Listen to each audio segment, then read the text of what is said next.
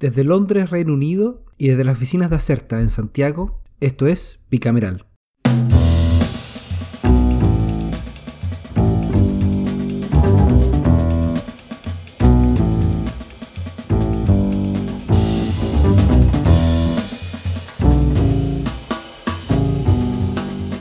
Bienvenidos a otro capítulo de, Camira, de Bicameral. Esta semana vamos a comentar algunos hechos salientes eh, de la semana previa a la semana regional y distrital de octubre, que estuvo dominada por las exposiciones del Banco Central y de la Comisión para el Mercado Financiero, la CMF, en la Comisión de Constitución del Senado, que es la encargada de discutir en segundo trámite el proyecto del cuarto retiro de los fondos de pensiones y ahora además de rentas vitalicias.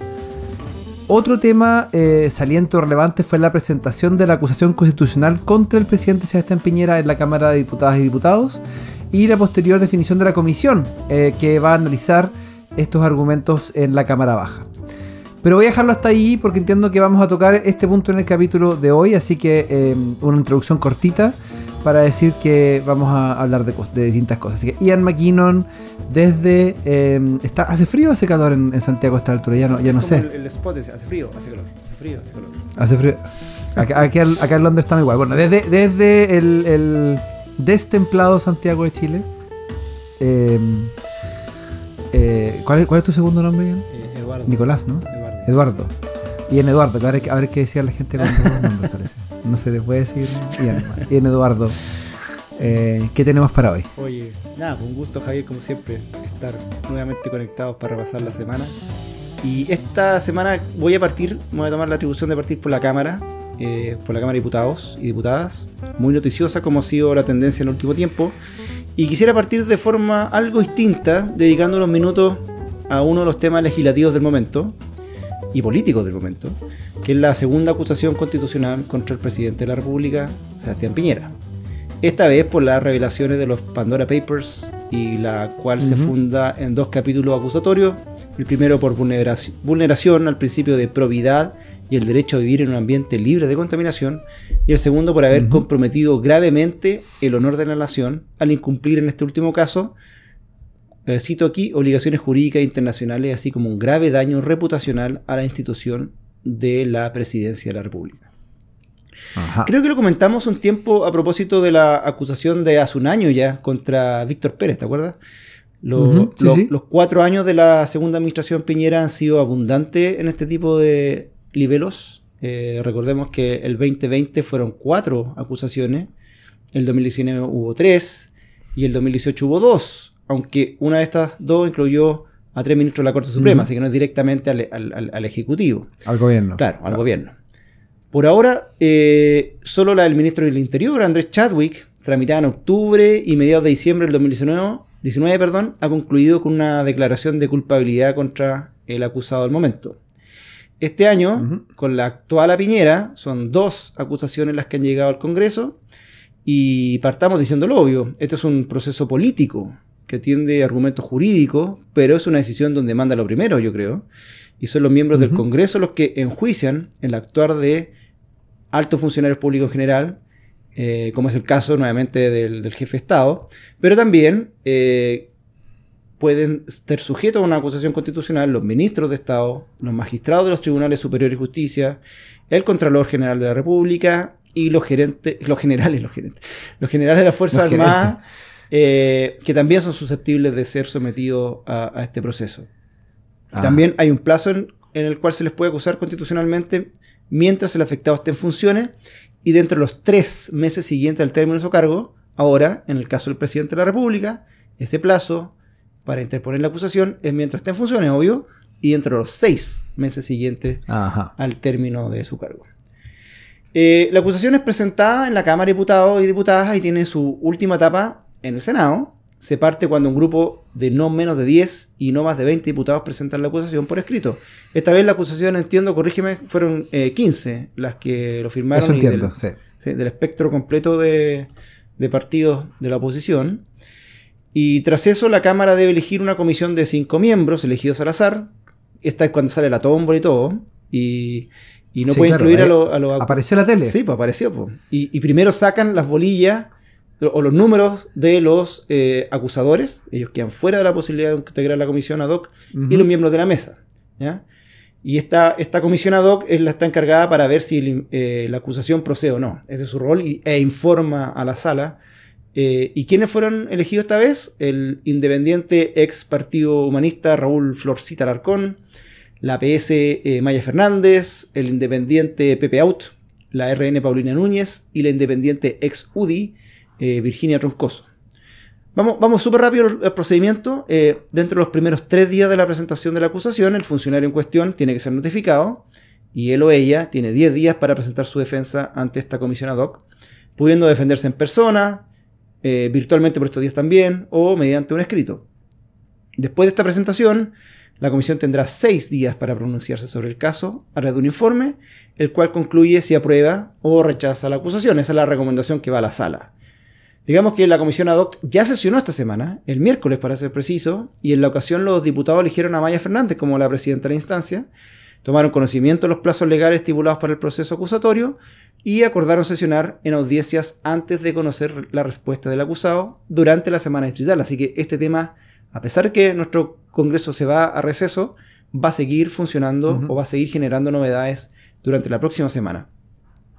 Así que de esta manera, el, el próximo martes 19, se va a escuchar a los, las exposiciones de los abogados redactores del libelo acusatorio, al Contralor General de la República, al Fiscal Nacional y a los periodistas de CIPER y La Bot, que son los responsables del reportaje de divulgación de los, de los Pandora Papers. Así que interesante, veamos qué, qué va a salir ahí.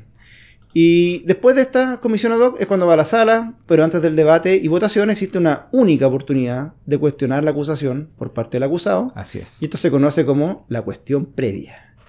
Y acá el acusado puede cuestionar si esta acusación cumple o no con los requisitos establecidos por la Constitución. Y esto es votado, de hecho. Y si la mayoría coge el reclamo, la acusación es desechada. ¿Qué es lo que pasó con la anterior acusación contra Piñera en noviembre del 2019? O contra la del ex ministro de Salud de Emilio Santelice, no sé si te acordáis, en los primeros meses de, este gobierno en mayo del, 2018. Ojo que si se rechaza, no podrá ser cuestionada nuevamente si continúa inmediatamente con el fondo, ¿ya? Con un representante de la comisión presentando el informe a la sala. Luego, el afectado podrá rectificar los hechos siendo comentados nuevamente después por el representante de la comisión. O sea, hay una especie de debate ahí. Y esto no termina hasta que se vota su admisibilidad. Es decir, no es que haya una nueva sesión. Cuando se cita esta sesión, tiene que terminar con una votación definitiva en relación a la admisibilidad. Y en caso de aprobarse por la mayoría de los diputados en ejercicio, pasa al Senado, que actúa, como ustedes saben, como jurado, donde se formalizará luego a través de la presentación por parte de una comisión de tres diputados. Y termino esta parte eh, diciendo que cuando el Senado ha notificado de la acusación, define una fecha para tratarla, la cual tiene que ser entre cuatro y seis días después, Ahí se cita la comisión de diputados, eh, estos cinco eh, eh, elegidos por sorteo, donde, y al acusado, por supuesto, y ellos presentan ante el Senado sus argumentos, ambos con derecho a réplica, y la votación definitiva ocurre en la sesión siguiente y se vota por separado cada capítulo de la acusación, que en este caso son dos, es decir, por cada infracción o delito denunciado. Podrías quedar liberado de uno, pero declarado culpable por otro. Exacto. Y quienes sean declarados culpables son destituido de sus cargos y que han impedido de ocupar puestos públicos durante cinco años, sean electos o no, e independiente de las responsabilidades civiles o penales que podrían acompañar el proceso. Y para terminar, quizás decir que en términos de planificación del trabajo legislativo, votar una acusación implica una dedicación casi total de la corporación que la está viendo en ese momento. Eh, de hecho, ese día las sesiones de comisión se suspenden para no entorpecer el debate, ni menos la, la votación de los parlamentarios y parlamentarias. No sé si ya, antes de seguir con otro tema, eh, ¿quieres comentar algo acerca de la, de la acusación, Javier?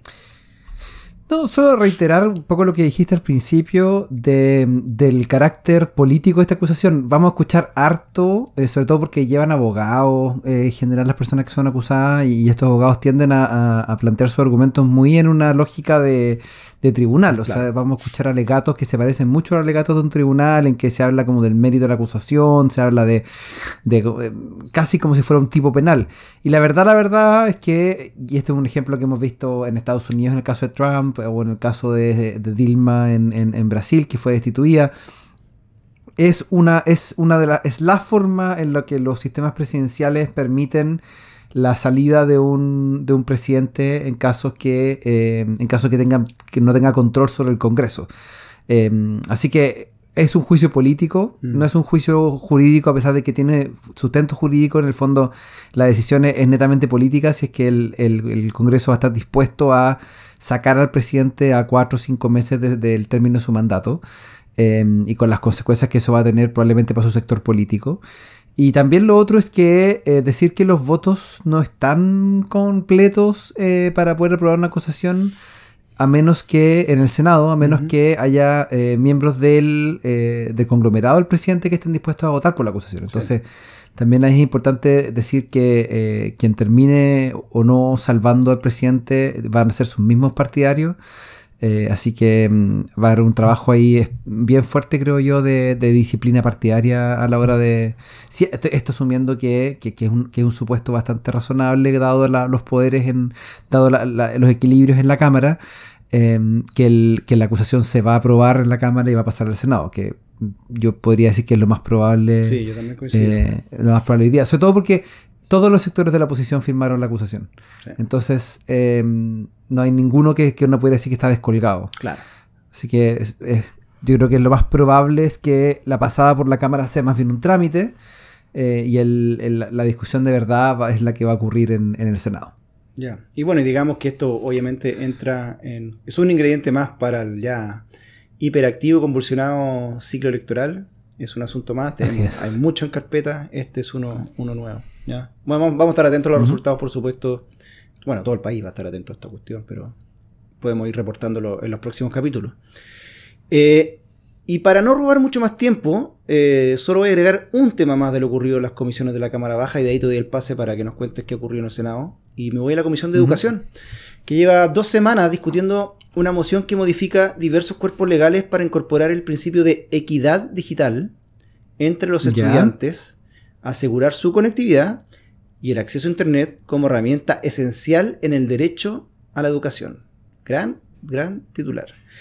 Estos son dos boletines, eh, el 14579, que es de septiembre de este año, y el 13482, que es de mayo del año pasado. El primero suscrito por diputados de la oposición, liderados por Camila Vallejo, mientras que el segundo por oficialista, eh, liderados por el diputado Osvaldo Rutia. O sea, tenemos aquí eh, el- los polos, por así decirlo, ideológicos unidos en torno a la equidad digital. Y si bien los proyectos están formalmente refundidos, aún no hay un texto único. Esto es una pega que hace la Secretaría de la Comisión luego de algunas discusiones en, en- en- en general en, en la misma. Eh, la semana pasada eh, ya partió este, este- este- la discusión de estos proyectos y ahí presentaron los, contenidos. Primero fue la diputada Vallejo, como decía, quien explicó su boletín, el 14579.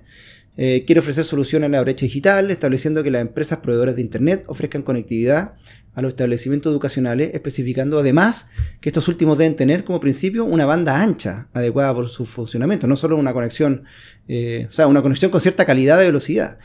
Eh, y por último sería rol del Estado garantizar una conexión estable a los estudiantes cuando los establecimientos estén como inhabilitados de ofrecer el servicio educacional de manera presencial. Es decir, si nos vamos a cuarentena, debe el establecimiento ofrecer, disponer de internet para sus estudiantes, ¿ya? Eh, que estén sesionando trabajando desde las casas. Eh, Valle- Vallejo, cuando lo presentó, agregó que la iniciativa surge de, eh, eh, como consecuencia de las visitas que ella hizo fiscalizando en algunos establecimientos de su distrito, en donde se le manifestó que existen muchos problemas para algunas familias, las cuales nunca consiguieron conectarse a Internet durante las cuarentenas en la pandemia, y denuncian que la banda ni siquiera era capaz de cubrir la demanda de los estudiantes que ya estaban matriculados, que fue un tema especialmente Mm. al inicio de la, de la pandemia. Y el otro proyecto, el que liderado por el diputado Bobadilla, dije Urrutia, el diputado Bobadilla, mi, mi, mi excusa, eh, busca establecer el principio de equidad educativa en la Ley General de Educación, la, la 20.370, de tal manera que todos los estudiantes tengan el derecho a recibir contenidos pedagógicos de manera continua, incluso de forma remota, especialmente aquellos que viven en zonas rurales de difícil acceso. Bobadilla indicó además que el, el objetivo es dotar de Internet no solo a las zonas urbanas, sino que también a las rurales, como decía, y que en tiempo de pandemia muchos niños y jóvenes debieron enfrentar estas dificultades que también describía Vallejo, pero no entra tanto en el detalle práctico o operacional de la obligación, sino que más bien lo establece en el principio de la Ley General de Educación. Y llegamos a lo que ocurrió esta semana, en la sesión del martes, para ser más específico, la comisión escuchó la presentación de la presidenta de la Fundación Ilumina Sueños, Catherine Acuña, quien explicó que su objetivo es reducir la desigualdad en términos digitales, los cuales se vieron acrecentados, obviamente, como decíamos, producto de la pandemia eh, por las, y por las clases online. Y en su rol se movilizaron para postular a fondos para apoyar el acceso de zonas donde las compañías no llegan con el servicio de Internet por no ser rentable para ellos, en donde la fundación es quien entra a suplir dicha necesidad. Y Acuña indicó también que se detectaron un aumento importante de la sesión escolar, porque los padres se dieron cuenta que los niños no estaban avanzando en su aprendizaje. ¿ya? Interesante y delicado. Y según los datos del Mineduc, esta deserción aumentó en 40.000 casos durante el periodo 2020-2021. Eh, también se detectaron algunas problemáticas con falta de los dispositivos electrónicos y en los casos que se poseían existían padres o tutores, o tutores que presentaban una alta tasa de desconocimiento del uso y funcionamiento de estos aparatos o la página web. También había un problema ahí de, como de, de, funcionalidad de, las plataformas. Y nada, después terminó la, la, sesión y con esto cierro eh, diciendo que eh, estuvo eh, el Sebastián Marambio, que es el director del Centro de Innovación del Ministerio de Educación, quien mencionó que están en proceso de licitación de diferentes proyectos para ir aumentando en forma gradual la velocidad de conexión en diferentes establecimientos. Eh, mencionó las tasas de velocidad, no, son, no se asemejan a banda ancha, y quizás ese puede ser el conflicto con el Ejecutivo si es que avanza este proyecto. Y al final la Comisión acordó continuar con la discusión en una próxima sesión, así que atento a lo que venga. Este es un tema que a propósito de la pandemia y en otros proyectos que están corriendo en paralelo en el Congreso, como el que declara Internet como servicio público, está muy presente. Cómo asegurar la provisión y el acceso a Internet, especialmente en temas de equidad digital para estudiantes. Así que interesante, esto podría tener novedades en el futuro en nuestro Congreso.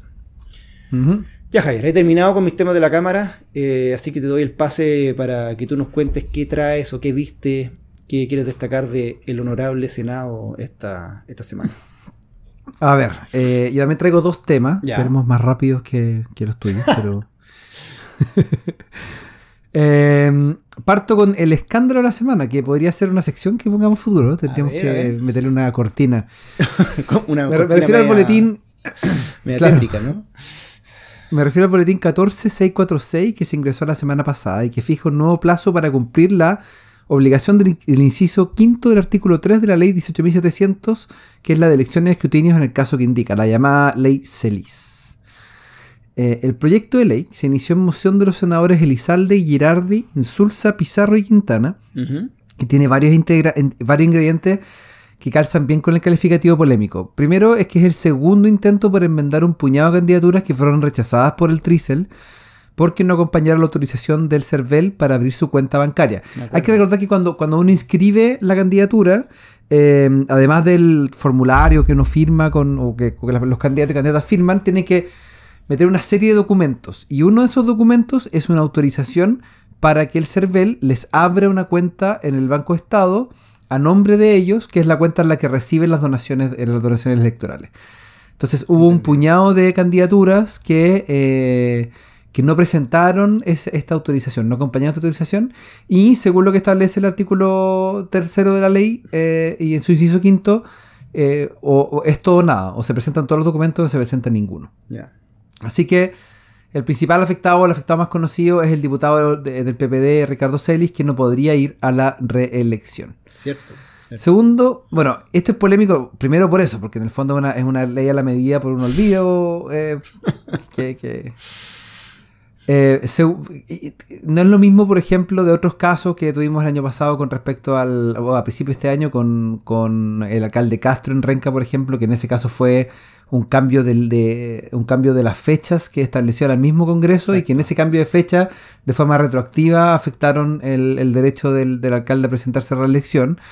Eh, así que eh, eh, se parece más al caso de la DC, que no, que no alcanzaron a, inscribir su, su, candidatura hace mucho tiempo. Bueno, y segundo es porque este tema ya fue visto en la Cámara de Diputados y se rechazó por falta de quórum. Así que este proyecto no puede ser idéntico. tuvieron que, tuvieron que em, eh, escribir otro lo suficientemente parecido para, que, para poder presentarlo. Y el tercero, o sea, además de que ya es a la medida, que ya es un tema que se había rechazado, los comités del Senado se pusieron rápidamente de acuerdo para votarlo en la tabla de fácil despacho el día miércoles y le dedicaron 12 minutos para aprobarlo y despacharlo a la Cámara según trámite. 12. Eso sería, no es el récord, hay leyes más rápidas, pero está cerca. Está dentro de la Express, sin, duda. Sí, está dentro de la Express. Eh, dicho todo eso, digamos que plantea el, polémico, como, les comentaba, eh, el tema de eh, que los candidatos a Core, a diputado senador para las elecciones del 21 de noviembre, y que su candidatura haya sido rechazada, fundada en el cumplimiento de esta obligación de acompañar la autorización al director del CERVEL para abrir la cuenta, se les otorga un, se les otorga un nuevo plazo.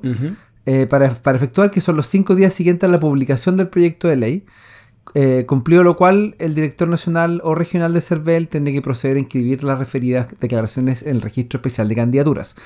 Recordemos que esto estamos contra el tiempo también, ¿eh? Sí, importante recordarlo porque quedan 40 días y hay que imprimir los votos y todo eso. Y, eso, permíteme interrumpirte un segundo. Yo escuchaba a Alfredo Jugnant, que bueno, comentarista habitual en un radio aquí en Chile, y estaba muy molesto con esto porque contaba el consejero de CEFEL, el, consejero CEFEL, perdón, y había contado que ya se habían mandado a imprimir los votos, que son una cantidad no despreciable, son como 60 millones de papeletas.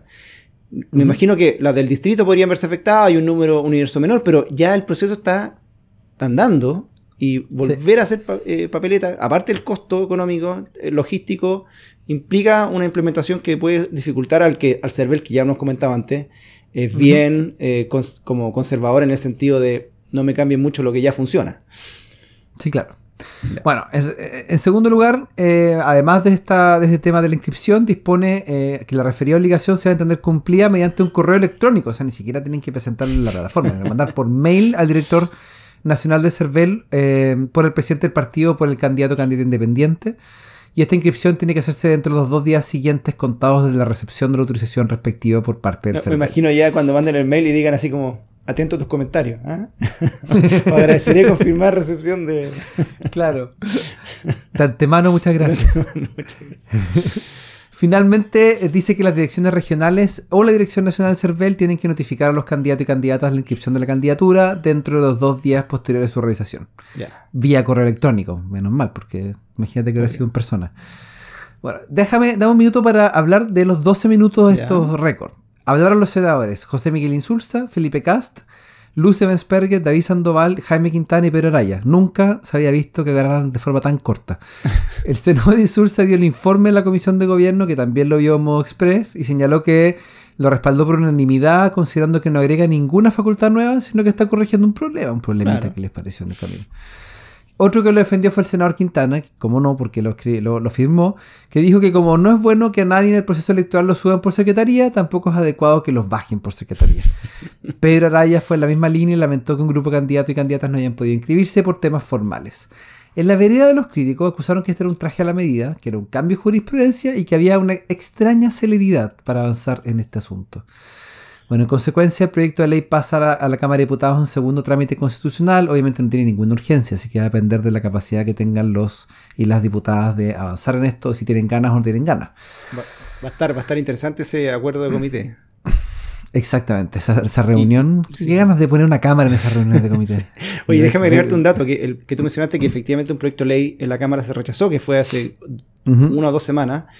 Y se, no se rechazó por hubo mayoría de votos en contra, sino por falta de quórum. Eh, y estuvieron bastante cerca. ¿eh? O sea, si van todos los eh, diputados y diputadas a votar ese día, probablemente, si se mantiene la tendencia, se, podría aprobar.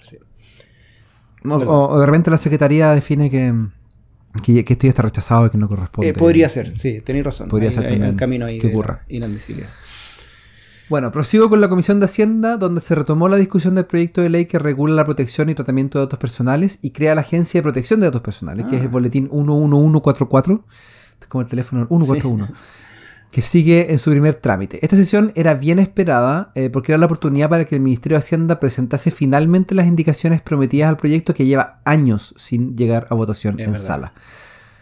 ¿Cuáles eran las indicaciones? Básicamente dos. Primero, crear una agencia de protección de datos autónoma y segundo, modificar la estructura de sanciones en caso de infracciones.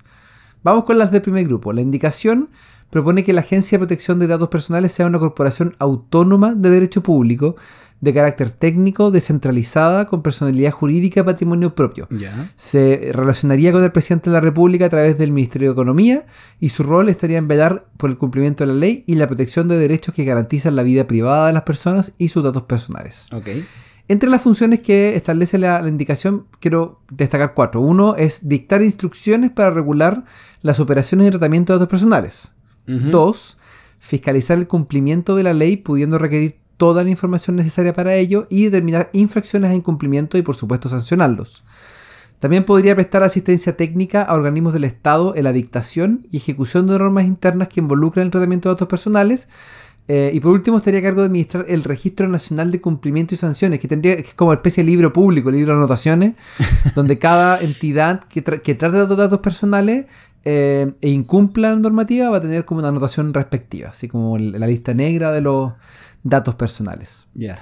En cuanto a la estructura, eh, dijeron que la dirección superior le va a corresponder a un consejo directivo, que está integrado por tres consejeros o consejeras designadas por el presidente de la República con acuerdo del Senado por dos tercios de sus miembros. O sea, parece como el CERVEL, pero más chiquitito. Sí, eso es.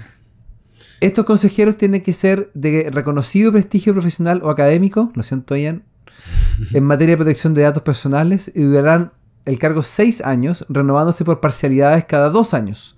El cargo es de dedicación exclusiva y pueden ser removidos por la Corte Suprema a requerimiento del presidente o de la Cámara de Diputadas y Diputados. Ya. El presidente o presidenta del consejo tiene su cargo de organización y administración de la agencia, va a ser el jefe de servicio y también va a dar cumplimiento a las normas y acuerdos adoptados por este consejo. Y obviamente va a estar a cargo de contratar el personal de la agencia Obvio. que va a estar regidos por el Código del Trabajo. Finalmente, el personal directivo de la agencia será seleccionado por concurso público de acuerdo al sistema de alta dirección pública.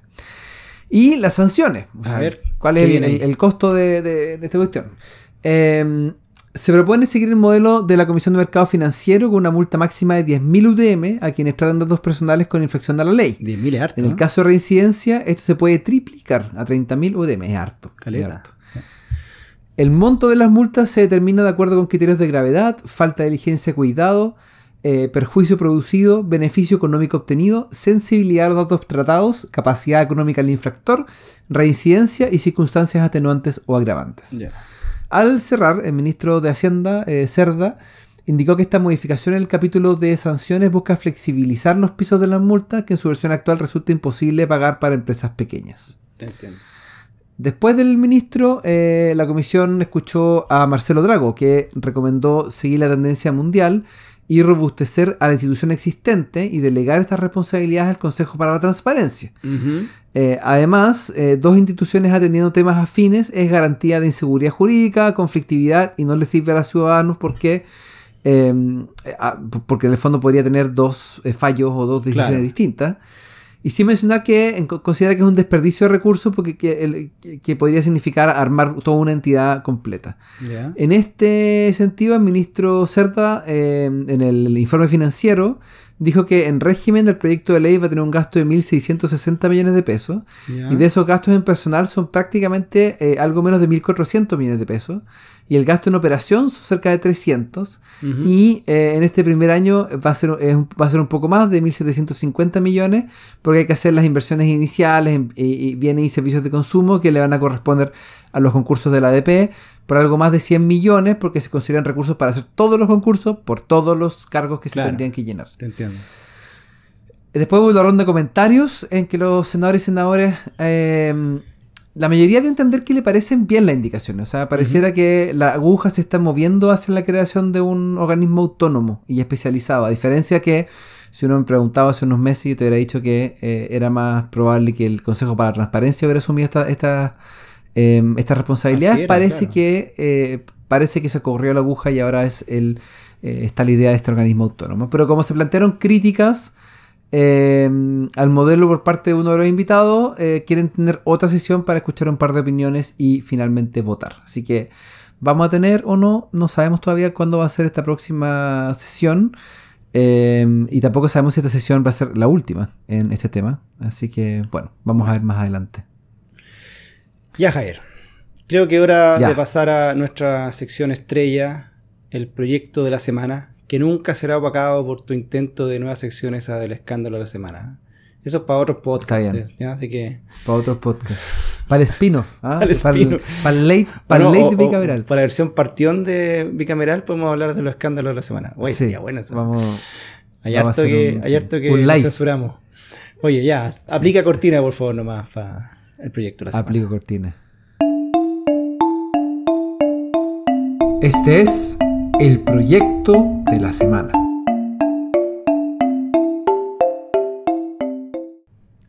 Bueno, muchas gracias. Hoy traigo un proyecto que tú como buen padre puede llegar a interesarte.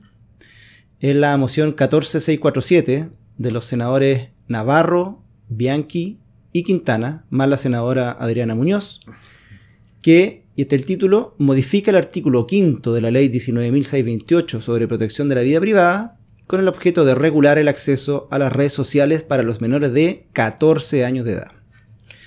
La moción, que, pasó a la Comisión de Constitución, Legislación, Justicia y Reglamento del Senado, propone en un artículo único agregar un nuevo inciso final a este artículo quinto de la Ley de Protección de la Vida Privada. Y dice así, son tres líneas. Sin perjuicio de lo anterior, el registro de datos personales o sensibles de niños o niñas menores de 14 años de edad solo procederá previa autorización expresa de los padres o el tutor legal del o la menor. Es es un tema inter- interesante y emergente, y no solo en Chile, eh, pero por lo que leí en los considerandos del boletín, hay no mucha regulación concreta, salvo un par de iniciativas puntuales. Hay una muy importante, eso sí, digamos lo que es la- el reglamento del Parlamento Europeo de, protección de datos, que señala que si el niño es menor de 16 años, tal tratamiento únicamente se considerará lícito si el consentimiento lo dio o autorizó el titular de la patria potestad o tutela sobre el niño y solo en la medida en que se dio o autorizó. ¿ya? Y si revisamos las, las políticas de, de algunas compañías, las más populares, me fui a mirar a ver si existe algún tipo de restricción eh, a acceso a menores. Hay alguna. De partida, la mayoría prohíbe registrar una cuenta si eres menor de 13 años. Eh, esto es para Facebook, Instagram. eh, eh, está, hecho de esa manera. Y de hecho, bueno, uno podría falsear esa información, pero si te pillan es declarada una, violación a los términos de Facebook y eso podría generar algún tipo de complicación. Y tú puedes reportar cuentas que tú sabes que son de menores de edad y que están mintiendo en el, registro. Twitter sí permite para mayores de 13 años, menores de 13 años tampoco. No, no- no sé si Twitter es muy trendy hoy en día para, para menores No de creo, es como de 13. viejo. Sí, está como- al menos la- Como para gente de tu Chile, sí. Es como para gente de tu generación. Claro. ya lo voy a dejar pasar esta vez. Eh, y, y Snapchat también tiene como un límite, un- una base de 13 años. Y WhatsApp es 16, yo no sabía eso. Eh, y YouTube es el que exige la mayor edad para poder, par- para poder entrar y registrarse, que es 18, pero ellos sí tienen eh, el, como el, permiso parental para los menores de 13. ¿ya? Entonces, como que comparando la- la- las regulaciones, eh, viendo las autorregulaciones y viendo el, el proyecto de ley, me parece como un proyecto sensato dentro de, de un, de una- de una- un, un- Ujú. un momento que, donde están en el escrutinio todas estas redes sociales, eh, especialmente por el caso Facebook. Pero me entró la duda, eh, ¿por qué 14? Eh, y no 13 o Sí. 16. Eh, eh, siempre el, el debate es dónde se fija la, la línea, pero bueno, quizás ha- habiendo puesto 13 años ya da casi como por cumplido o te alinea un poco las grandes plataformas que de repente es más complicado forzar a Twitter o a Facebook a, a- a cumplir una regulación para un país pequeño, a no ser que sea una un acto más colectivo. No lo sé. Me, me llamó la atención el hecho que fuera 14 y no 13. No explican por qué es 14 y no 13. No. Así que bueno, dejémoslo ahí, veamos cómo le va. Es un tema que obviamente entra, como decía, dentro de una corriente. Yo no sé si en Inglaterra hay alguna cosa así adicional que, que, que No, exista. no, no más allá de lo que de lo que establecen las mismas plataformas, pero, pero sí hay un tema de mm, eh, bueno, esta semana, esta semana hemos escuchado algunas revelaciones el, eh, sobre, sobre la información que tiene eh, Facebook en particular con respecto a, a los contenidos a los que están expuestos los menores de edad y, a la inacción que han tenido al respecto. Así que yo creo que es un momento bien importante para. Es un momento bien importante para, para analizar si es que eh, los contenidos, si es que estas plataformas son un lugar seguro para niños, niñas y adolescentes. Eh, así es, por ahora pareciera que no lo son. Así que, bueno, es una, es una interesante iniciativa. Veamos cómo le va. No tiene urgencia. Ah. la mayoría de las mociones ustedes saben, entran sin, ese patrocinio. Y no vamos a hablar esta semana sobre la convención, no porque hayan pasado cosas, pero quizás pasaron cosas fuera de la convención. Están en la semana territorial, nuestros 155 delegados. He visto en redes sociales que están bien activos, tratando de informar, que están en reunión, en actividades, me parece una cosa sana. O sea, están usando el tiempo para reunirse con sus comunidades, con su electorado, en su distrito. Me imagino que también por el otro lado hay mucho interés en escucharlos. Así que bien, la otra semana ya empieza el trabajo de, contenidos. Ahí vamos a tener más noticias. Y seamos honestos, muchos de los, los y las convencionales están haciendo campañas por sus amigos en, en los puede Ser también, puede ser. Seamos, tú que, seamos, tú, que sueles mirar más allá de lo evidente, eh, detecta esa. Sí, no, también aquí están aprovechando hacer campaña por sus por su Bueno, pero, lo vimos en los, en los debates, eh, vimos a a convencionales acompañando a los candidatos al, a, los debates. O sea, vimos a Carol Baum yendo con, con Sebastián Sichel, a Daniel Stingo con, con Gabriel Boric. O sea, están ocupando su tiempo también en, en actividades de campaña. Ya, bueno. Eso pues, mi querido Javier. Ya pues. Dejemos hasta aquí el capítulo de hoy. Que te vaya muy bien. ¿ah? Muchas gracias. Que les vaya bien. Un abrazo. Chao, chao. Chao, chao.